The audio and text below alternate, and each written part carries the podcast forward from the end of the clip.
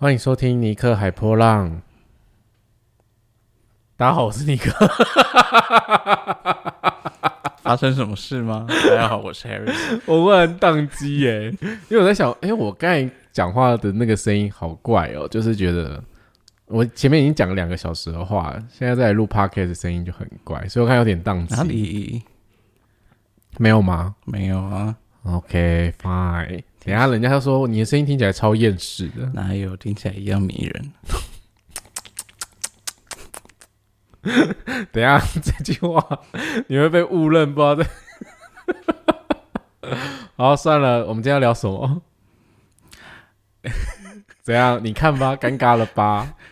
你不是说要来聊厕所吗？不 我没有说要来聊厕所，你说要聊那个贵妇百货的厕所啊？不是？我是在说，等一下这集的标题我都不知道怎么下。不是说要聊贵妇百货的厕所，是说环境这件事情，环境很重要。为什么要聊环境很重要？是因为，嗯，我们在 Human Design 里面，就人设图系统里面有一个能量中心叫做居中心。然后居中心的位置在哪里呢？就是你从图上面数来，从一二三四第四个能量中心。它在人体图的正中间，而且只有它是菱形。对对对对对，然后这个能量中心叫居中心，它也不叫什么定位中心或什么，呃，有些书会说它是定位中心或什么了，但它就是叫居中心，没有什么原因，它就是居。因为 Ra 当初就是他也来不及问声音说不好意思哦，请问一下为什么这叫居中心，所以也没有得解释说居中心到底为什么叫居，所以居，嗯，我也不知道诶，反正。很难去定义它或理解它，反正大家只要记得它是居中心啊。然后为什么说环境很重要？是因为居中心没有定义的人，环境对他们来说就非常的要留意。偏偏在场的两位，我跟 Harris 就是居中心没有定义的人。然后我们有一天就在聊“肥水不落外人田”这件事情，因为我从小到大的习惯就是我很不喜欢在外面去蹲厕所，所以。学校的厕所你知道都很恐怖嘛？有时候就觉得那个打扫人员还是什么的，到底有没有扫干净，或是说学校就是脏脏旧旧的，然后那个环境你都会觉得好像下一秒就是会有一只手从马桶里面伸出来之类的那种感觉。所以我从小就变成真的很不喜欢在外面上厕所，所以我对于环境这件事情不是只有在蹲厕所上面，就是我。基本上租屋或是说吃饭什么，我其实对环境真的有点敏感，就是那环境不太让我觉得嗯很舒服的时候，我通常都会蛮排斥的。然后就有一天，我跟 Harris 就是逛那个新义区的时候，我们就是去呃闲晃溜达。那那天我不知道吃了什么，我真的肚子一股绞痛、欸，我真的觉得很不行。我就跟 Harris 说，我觉得我需要上厕所，我没有办法忍到搭捷运回家，然后。我们两个就是陷入了一个恐慌，恐慌是我在恐慌是我要去哪里，然后他的恐慌的事情是这个肥水不落外人田的人要在外面上厕所要去哪里上，然后我们就想了很久，我就说新一区有一个很高级的贵妇百货，贵妇百货厕所一定很赞，所以我决定要去那里上厕所。我跟你说不去还 觉得还好，去了真的不得了，是我去过所有的百货公司里面。我觉得很高级耶，就是身心舒畅，真的，从此无法再去任何的其他的百货公司上厕所，也没有这么夸张，我还是会看一下。应该说，就是如果有选择，我觉得贵妇百货是要我新一区的首选。啊哈，怎么？为什么？应该是好像有见骨一样，你又啊哈，然后很虚弱的声音是没有，那间百货也只有在那里，然后其他百货公司都差不多吧。我想一下。我想台湾还有其他的贵妇百货吗？这么高档的贵妇百货，我觉得新的百货公司都还不错。最近高雄也开了一个新的百货公司，但我忘了它叫什么名字。反正就是前阵子开的啦，新的我真的忘了，不要问我，我也没 Google 啊，我是忽然聊到的。反正大家想知道，你就去 Google 高雄新百货之类的。对，我也是义大吗？算了，义大多久以前的？那真的，那我忘了。反正就是一个新的百货啦。对，这很重要。对，也是这一段在鬼打墙。然后，然后，呃，我我就我就去了那个厕所之后，我真的觉得那个环境很好。等下听听到这一段，人会觉得超不合理的。就上个厕所要环境多好。嗯或许有人会有共鸣啊，你怎么可以这样想嘞？OK fine，我觉得是因为我真的觉得有些厕所蛮可怕的，就就是嗯，我觉得是环境啊，让你很没有安全感或什么的。然后在那个贵妇百货上厕所，我真的觉得是获得身心舒畅，所以那天我真的不用冷到回家，我觉得心情很好。那就因为聊起了肥水不落外人田，我们就在聊环境这件事情。因为居中心它并不是只是在讲环境，它其实还有一个主题在讲的是关于我们在这个人生过程里面的定位，那还有我们关于你在这个人生的身份认同。诶，讲定位不对，我觉得我刚才要讲的是身份认同啊，我就把定位那件事情划掉。其实要讲的是身份认同，还有爱跟方向才对，所以忘掉定位那件事情。对，所以主要是身份认同。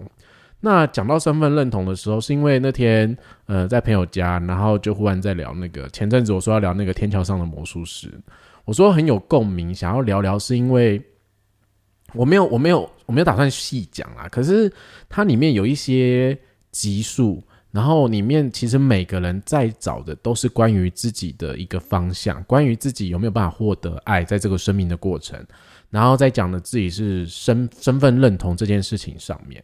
其实我就觉得这个影集，然后它真的很多可以分享的。只是如果那天聊了之后，我忽然讲到，对这个部分的居中心，的确是我们每个人都会有啊，不管你是有定义还是没有定义的，其实我们都会想要知道说，我们来到这个世界上，我们来展现我们自己的时候，我们可以怎么样去获得别人的认同。这种认同可能就是一种身份认同，但也有一种可能是我们自我认同的部分。然后我们要如何在这个人生方向里面去寻找到我们自己前进的途径？更重要的事情是，有些人真的在这个身份认同或是自我认同里面很难去找到自己的爱，那他们就可能会变成他们不爱自己，然后他们会有自我憎恨的可能。所以这个是我特别在这集忽然想要聊聊的。啊，你干嘛突然逼我？嗯，因为你你一副表情就是你想说什么，但是没有，我只是觉得刚刚实在太多资讯了，我现在不知道要从哪里开始想这件事情。呃，因为我们根本完全没有蕊过这个东西。对，然后那个，嗯，其实其实我现在当脑子里面是在呃筛检，说哪些东西是可适合讲，哪些东西是不适合讲的，然后。嗯，有点打结，你继续吧。什么意思？怎么主主持棒交过去没多久，没多久又丢回来给我了？什么意思？这是没有啦，嗯，其实因为，对啊，大家其实在，也不一定大家都这样啦，就是呃，基本上因为我这辈子已经过得非常长久以来都是那种，你好好说，人家会以为你过六十，一甲子。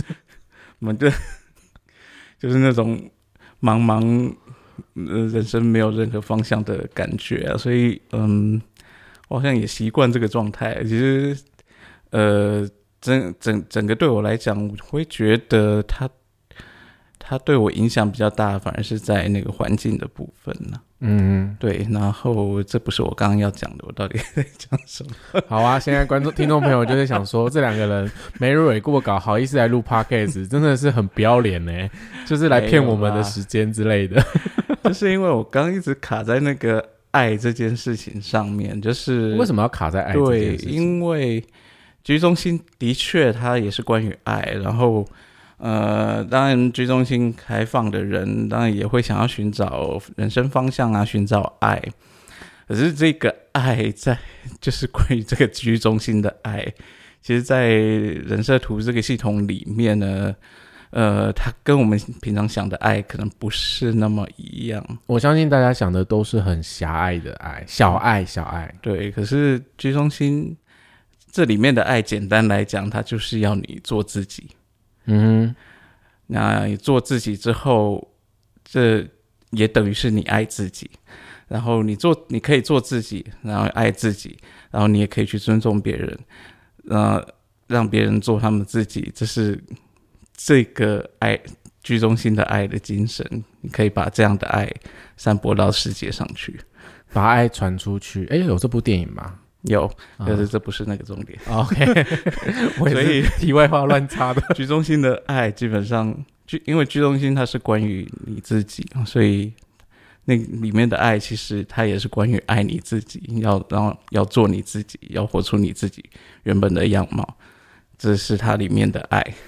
嗯，我觉得居中心它真的蛮复杂的，讲真的，它有很多很多东西可以讲。只是为什么会特别讲到爱或是身份认同，是因为那个天桥上的魔术师里面，呃我觉得聊这个应该可以吧？过那么久了，不算暴雷吧？不然我们一样倒数，就是三二一。我就没有看啊，哦，对、啊，我叫你看你不看啊，就是你是觉得我有时间看吗？Sorry Sorry，不要 diss 我，OK？好，反正就是这个影集里面，其实很多的，呃，就是连小不点自己，可能他常常在他家跟他妈说，我有波狼爱啊，就是没有人爱我，我有波狼北啦，就是他在家里其实是在非常非常可怜的小孩，因为哥哥表演太出色，哥哥表现太出色了，然后焦大家家里的焦点，妈妈的焦点都放在哥哥身上，所以小不点其实也知道说，哦，我其实在这个家庭里面，就是都没有人在乎我，没有人留意我这样子。可是他一开始前几集讲的时候，大家都觉得这是个玩笑话，这只是个可能这小孩不懂是在开玩笑的。当然，影集走到后面的时候，这真的是从导演的拍摄或是他的描绘，他真的贯彻了一个主题。然后，这中间当然也发生了一些事情啊，包含小不点的哥哥，他其实也有身份认同的一些问题。那啊，我觉得这样聊好 K 哦。反正我跟你说啊，你没看过你就停在这，然后你不要说我爆雷，你就是去看完再回来听。总而言之，就是小不点哥哥他就是有一个，就是可能我们所谓的跨性别，或是就是他他就是渴望了一他的内在灵魂可能活了一个女儿心，可是他是一个非常高材生，他是个建中生，他是橄榄球队那种汗臭就喝诶，就是人家会很喜欢的那种，然后交过很多个女朋友，但都跟每个女朋友说我们不适合，所以他其实在他自己的过程里面，他有一个内在的拉扯，所以这整个影集除了这两个人物之外，还有就是那个呃，我们在粉砖上分享过那个马家的女儿，她谈恋爱的过程里面有一集叫做录音带，其实也是在讲两个人的关系，然后进对应退，然后我们怎样活出呃好的或不好的这样的层面，然后加上就是后续的几个故事，其实贯穿起来，就是从呃小不点他家发生了一些家变之后。那个妈妈失魂落魄，然后爸爸整个改变，或是聚焦在小不点身上的时候，你都会觉得，天哪！大家其实对于身份认同，大家对于爱这件事情是是都有自己的一些很难去接受自己的样貌，然后可能自己也有一些偏颇或是一些偏心的方式。我们其实，在日常生活里面，我们都会想要得到这样的爱，我们都会想要知道说，我们在我们生命过程中，我们自己是谁，我们自己。到底如何去展现我们自己？这也就是在人设图系统里面在讲的，就是为什么你要好好的去了解你自己。就是无论你的居中心是有定义或是没有定义的，那了透过了解你自己的过程，是你可以知道说，哦，原来你的特质是长什么样子，你是个什么样的人。就好比我曾经是个。非常喜欢冒险，然后非常就是很喜欢体验，反正遇到什么事情我都会跟别人说哦好啊，就是去体验去去尝试看看。可是那是在我很小的时候，或是说我可能国高中，我就是带着这种设计，然后还没有被影响，只是久而久之，我就会觉得，哎，我是不是应该要稳定？我是不是应该要好好生活？我是不是应该要去做一个朝九晚五的工作？那殊不知，可能我去做这样的事情。就是磨灭我的生命，因为我的生命特质就是并不在那里。我的生命特质是有另外一种展现的方式，可是整个大环境啊，然后整个社会架构底下，可能都会有一个标准的，希望我们自己怎么样去展现，然后希望我们怎么样去呃融入这个群体。所以对于某一些特性的人，他们就很难去在这个生世界上找到生存的空间。可是我觉得很有趣的是，现在这个社会非常的多元，而且。我们也正在朝向一个，呃，去多尊重呃可能不同的性别，或是多尊重不同性向的人。其实台湾整个社会是非常非常多元的，可是，在这么多元的社会架构之下，我们还是可能会有一些同质化的可能。我们还是认为，哎，你的人生方向应该就要往哪个方向去，然后你应该做什么样子，你应该成为什么样的人，这都会使我们自己不太了解我们自己。而且你现在完全就是没有想融入这个话题，你这个头 给我撇在旁边，都没有要聊天的意思。哎，刚到底是谁嫌我呼吸声太大了？哦，所以你是怕你的呼吸声录进去，是不是？想说你完全就没有跟我互动，现在变成我自己在单录单集 p o c k e t 我现在是单口说相声吗？嗯，刚讲的有点沉重啊，真的吗？所以我想说，赶快拉你出来救援啊！我我不知道从哪里 接。好啊，这我们这集就作死啦，就录了十几分钟，发现是话题太硬了，怎么会从一个去找厕所的环境聊到一个很沉重的话题？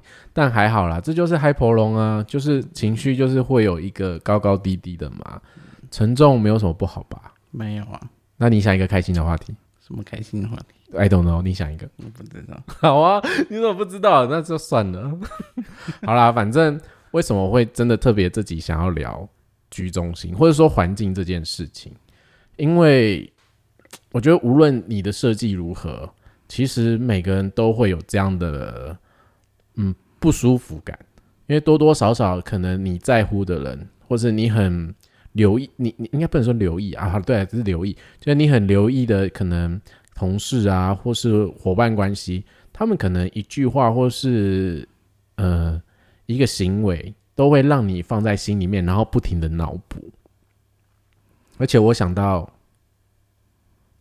我我我在思考这故事可以讲吗？好，算了，可以。因为什么？我想到就是之前我有一个朋友，然后他就是呃感情就是在暧昧的时候失利，就是没有没有没有特别的好，然后他很在意对方，然后他为此就是。情绪跑了几天，就所谓的情绪低潮期。然后跟我聊天的过程中，他还问我说：“我的要求真的很高吗？我真的是一个很奇怪的人吗？我是不是有什么地方做不好？”然后我就心想说：“等一下，你你现在在干嘛？你你就是一个在感情里面你好像都很无所谓的人，或者说。”你其实也没有这么失失落过，但我第一次看到他有自我否定或是自我怀疑的问题，就是问我说：“我是不是哪边有什么问题？我是不是不够好？”他就问我这些问题，然后我心里想说：“你疯了吗？你就是在这个暧昧的过程里面，可能遇到一个你们的独特性非常强大，你们就不适合交往，你们都有自己的一些边边角角，就没有办法融入彼此的时候，你干嘛会觉得自己的问题？你干嘛要自己就是把你的身份认同拔掉，然后在那边困惑想那么久？”我都会觉得非常的惊人，因为对方的设计是有心中心跟有居中心的人。我先说，我不是要 diss 这两个，有这两个人就不会迷惘。我的意思是说，他们的运作里面就是非常稳定的感觉。可是我可以看到是，其实当我们人每个人陷入非我的状态的时候，那是这贵州海寥寥，那不是只有一两个说什么能量中心的问题，你就会发现你整个人就是已经偏偏离到一个不属于你的样貌。嗯哼，对，所以，呃，你要只给我干嘛？不是，你现在这，你现在这呈现给我放空的状态，就是你没有要跟我聊这集。我觉得你现在就是完全没有想要录音的感觉。你是不是想要听我讲完这集三十分钟，你就要下班了？所以你可以讲到三十分钟。我觉得我现在讲了十八分钟啊，是这样吗？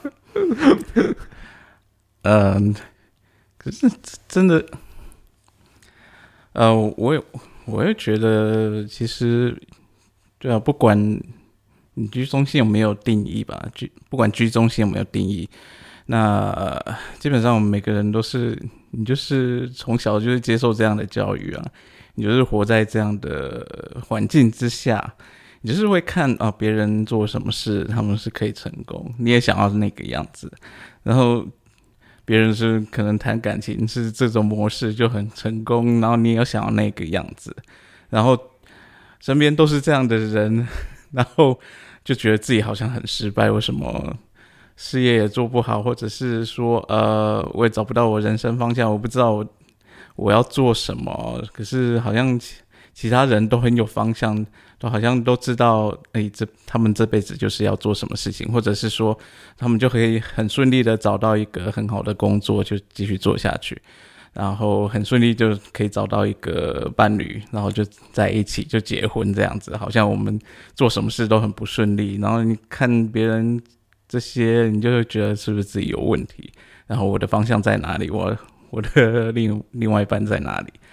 嗯，这好像不是有没有居中心，就是居中心有没有定义的，其实应该都差不多吧。只要你是受到这个环境的制约，受到这个环境的影响，甚至受到这个教育，这个上一辈给的观念之类的，都可能就是会受到这样的影响。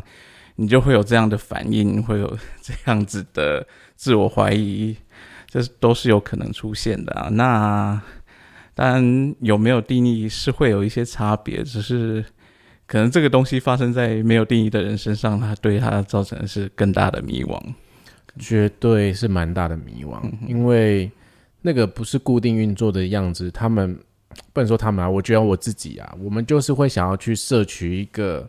有没有一个标准的公版？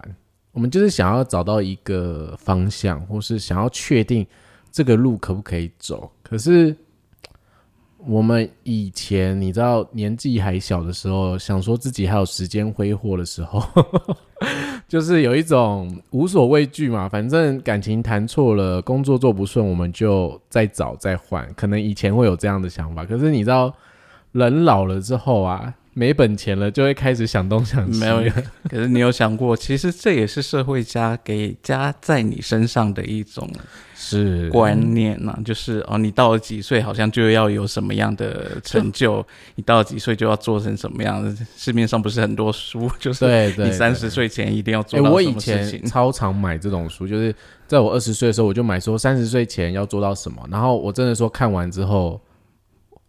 我现在回顾，就是我沉默是想说，哎，我现在三十岁，也真的蛮不怎么样的。所以这这都是外来环境给你的影响啊。那它并不一定适合你，然后你你要去走别人的路，它一定不适合你啊。那你反而会让你越走越偏，你反而会让你对自己本身的生命更没有热情而已。嗯，我觉得其实能够去。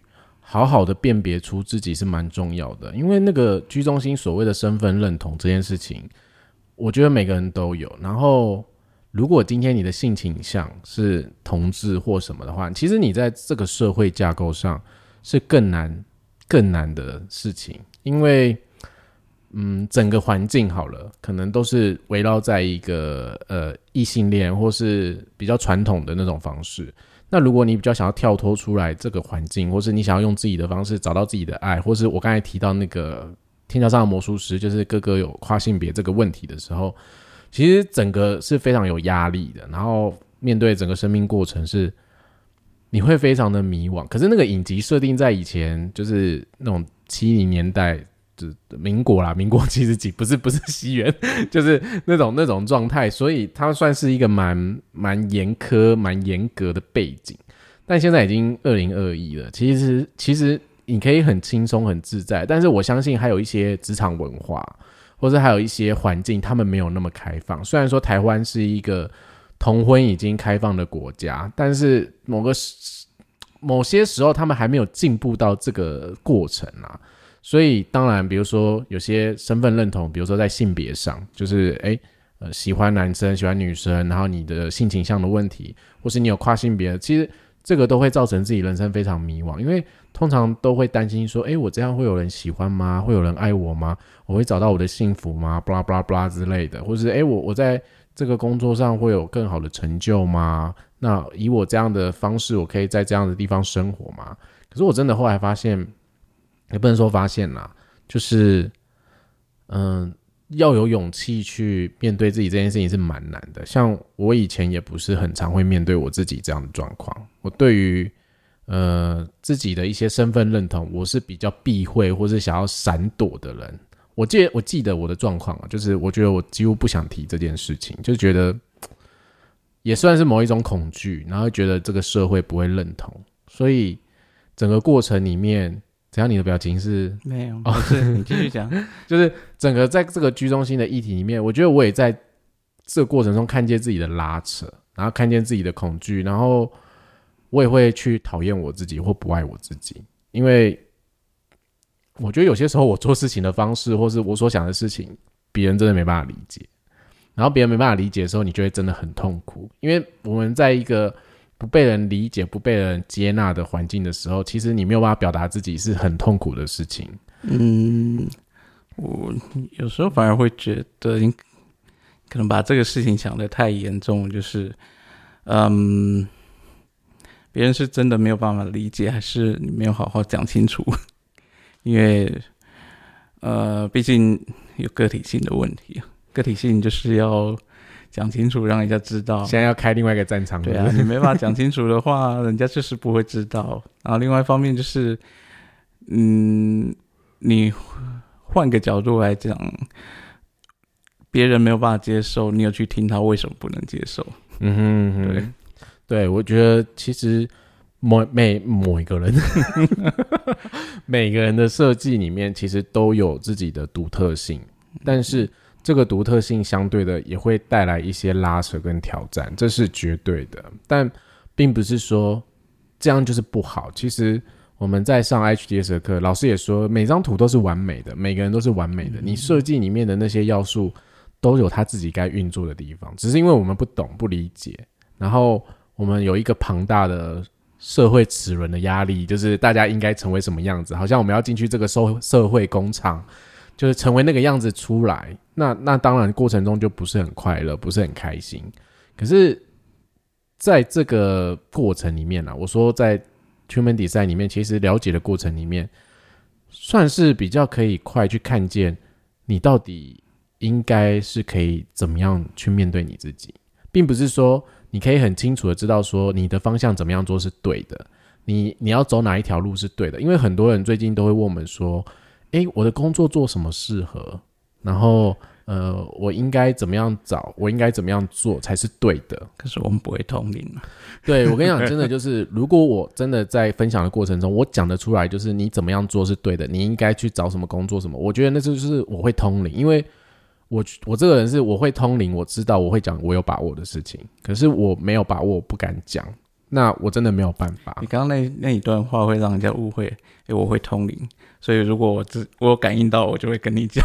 对，就是重点是要我会感应到啊，我我感应不到啊，所以你真的会通灵吗？我不会啊。对，我的意思是说我不会，怎么样？会有人误解吗？我刚才在想，会有人误解吗？嗯，好啦，如果你误解，你就自己脑补咯。我没有要拯救这件事情，就是这这个是个很有趣的过程啊。其实每个人都会希望有个人告诉他我们要去哪里，我们要怎么做，我们可以获得更好的方向跟爱。我们都会想要，连包含我自己，可能现在其实也会迷惘啊，并不是说，诶，我我学了 Human Design，然后我学了人设图，然后好像我就很清楚知道说我的生命会怎么样，我根本不知道。我讲真的，我根本不知道我什么时候会发生什么事情。有些时候可能还是恐惧的，因为我也很害怕。没有啊，没有人可以知道明天会发生什么事啊，所以基本上，呃，迷惘这不是可以解决的问题啊。是对啊，所以没有，因为因为呃，因为不知道，有些人想要知命嘛，就想要知道命运嘛。可是到底是谁能真的告诉你 你的你你明天会怎么样，或是你你的命格，呃，你就一定要做什么事情？但是，嗯，这种事实际上，我比较好奇是这种事实际上发生的比例到底有多大？就是，哦，人家说，诶，这个算命的很准，然后大家又去找他算，然后他跟每个人说，诶，你适合做什么？然后你真的照着他的话去做，然后你过得幸福快乐日子吗？我忽然想到白龙王，泰国的白龙王，他后来去世了，现在好像是他女儿在管。然后他真的感觉很灵，我我比如说感觉，因为很多演艺圈人员都找他去算，什么梁朝伟啊，然后呃罗志祥啊，反正超多大咖大咖艺人都去。可是我记得他以前跟罗志祥就小猪讲过说要戒色这件事情，然后你知道最近罗志祥的新闻就是爆出一些就是时间管理大师的新闻嘛，所以他没有戒色这件事情，所以爆发出来的。那当然我就会觉得，哎，白龙王超强的，就是他既然知道就是要建议这件事情，可是他也不是说。呃，小猪应该怎么样做？他就说你要戒色，如果你戒色的话，你在演艺圈里面你就会很好的发展。等于说他看到了什么，他告诉你，你可能有一个什么样的迹象的可能，然后提醒你你不要做这件事情。然后我忘了我之前有去，我是不是有去跑小猪的图？我记得好像是个投射者。哎，我先说我们要站投射者，不是每个投射者都会这样子哦。我要先理清这样讲。我我要我我我接下来会解释为什么可能是这样子的原因，就是就是那个建骨，我们在讲建骨能量中心是关于性，然后可能关于关于卵巢跟睾丸嘛。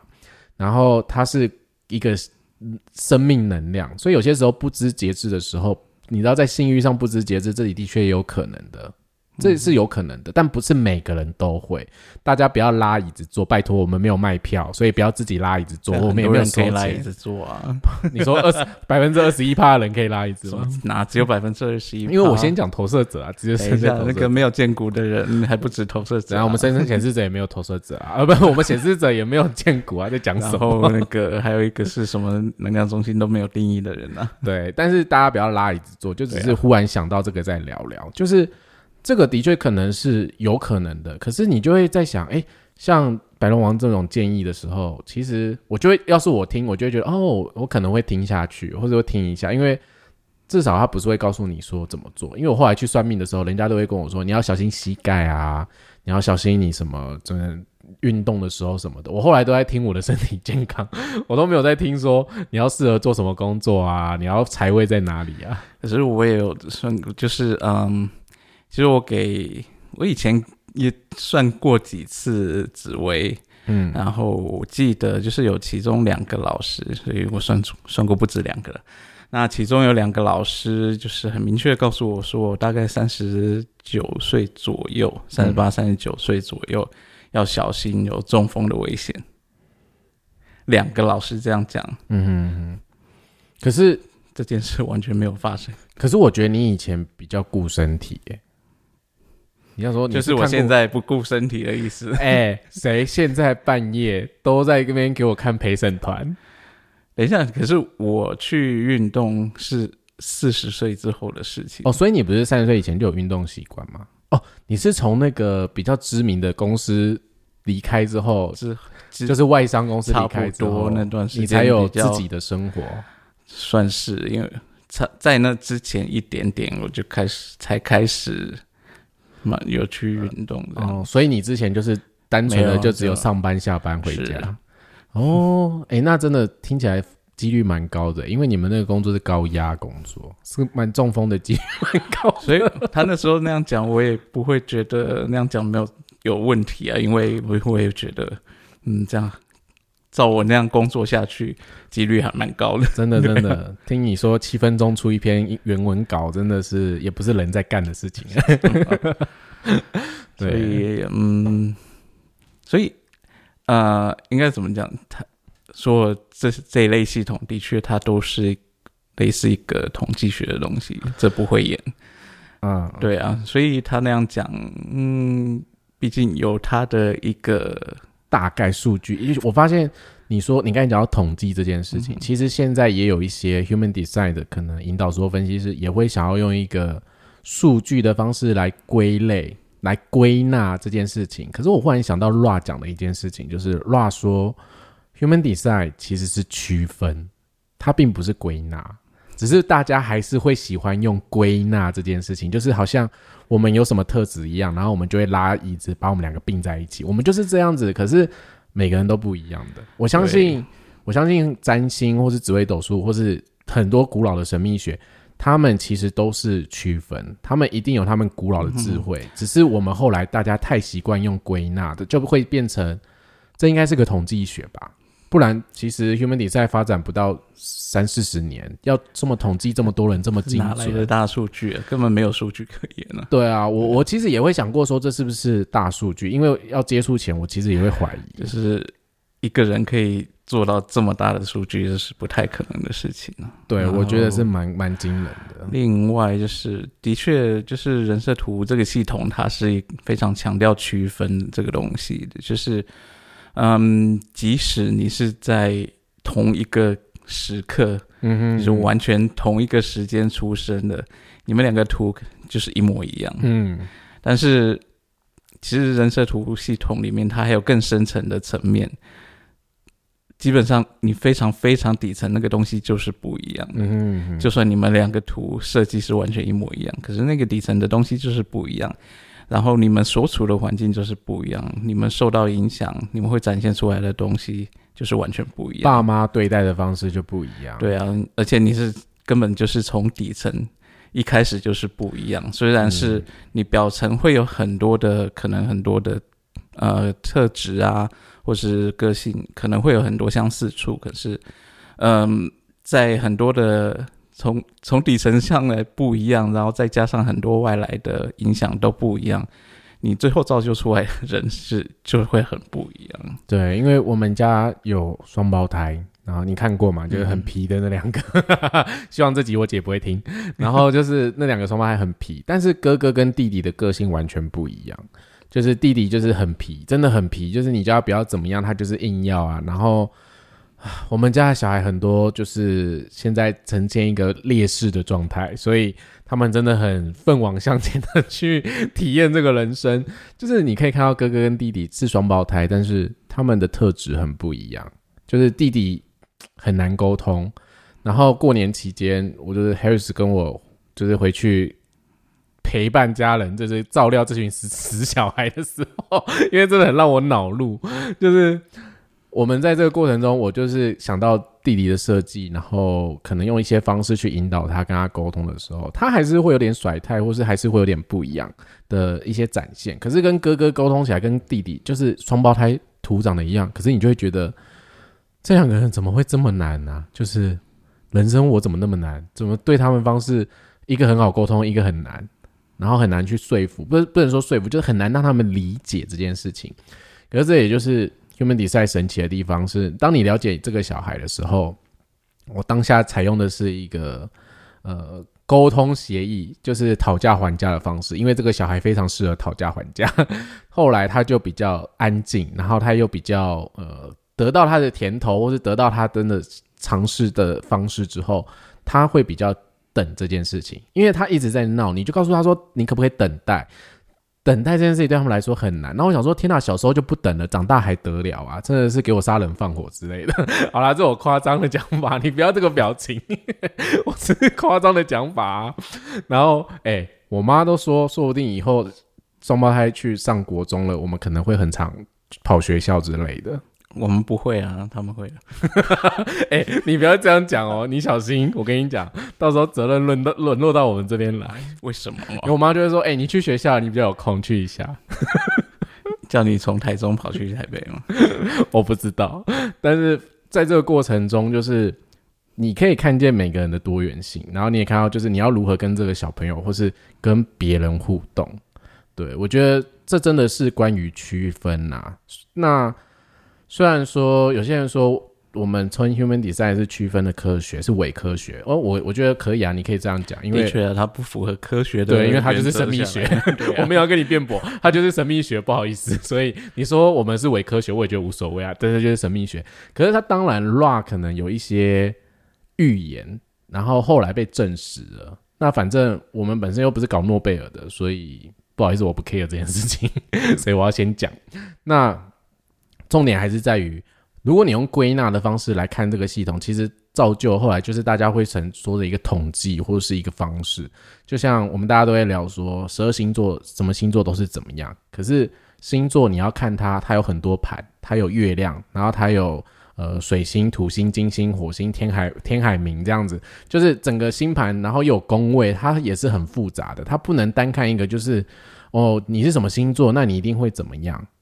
这这种看法，我以前也是这样的，我现在改观了，但是我还是对有些星座很害怕，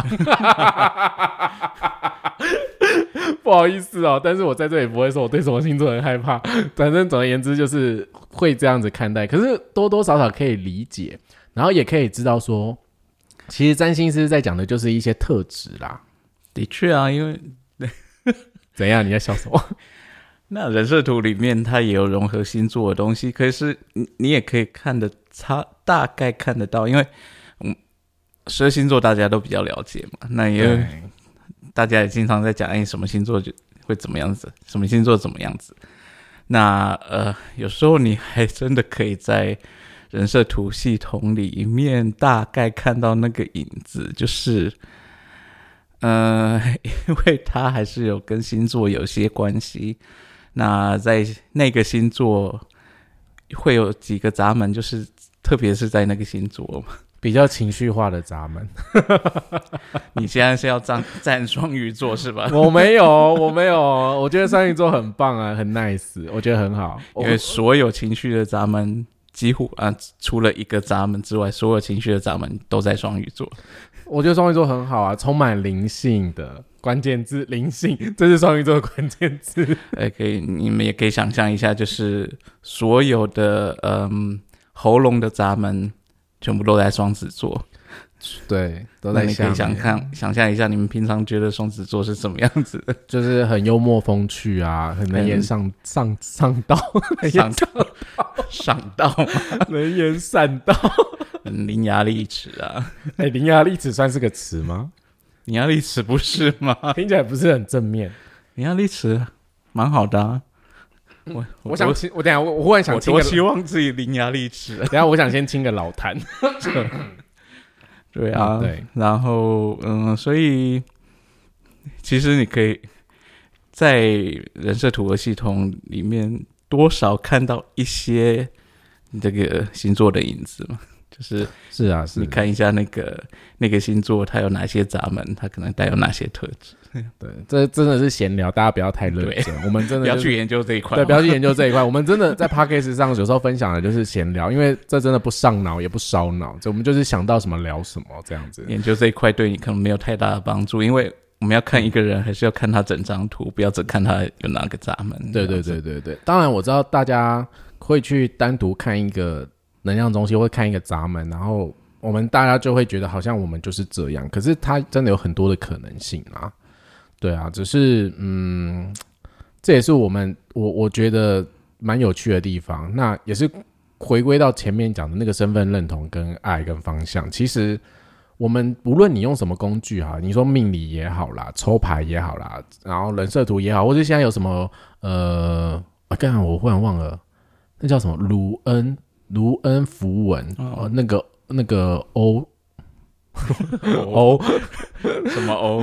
我本来要讲欧，但是欧什么？因为我忽然想到，我刚才脑脑海里面闪过一个游戏叫《战神》，然后它的确就是关于那个文化的，因为它最近最最近一代就是有这个卢恩符文的元素，就是它其实现在有很多，还有什么玛雅历什么，其实就很多啦。反正我我们因为我们两个不太涉猎其他的神秘学领域了，因为光 Human Design 就够我们两个做了，念不完，念不完的东西，然后。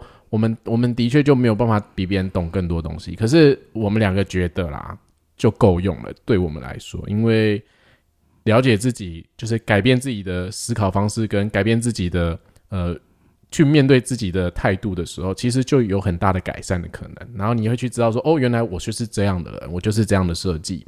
那你会比较有勇气的被讨厌，真的，因为你了解自己，你才有被讨厌的勇气。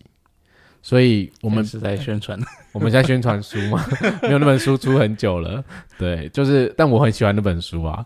对，所以其实这真的是蛮重要的。对啊，就是从我也不知道为什么要从厕所聊到一个居中心，然后聊到后面一大堆。我们这两集真的在闲聊哎、对啊。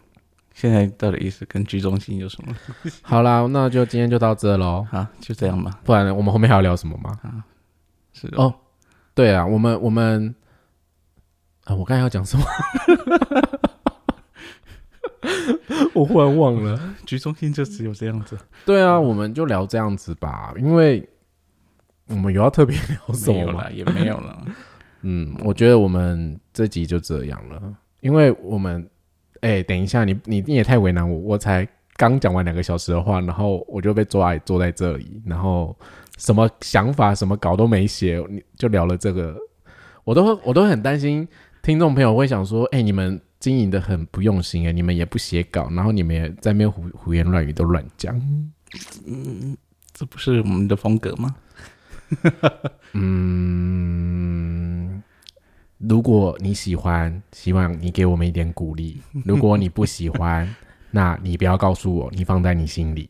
我们这集就这样喽，拜拜，拜拜。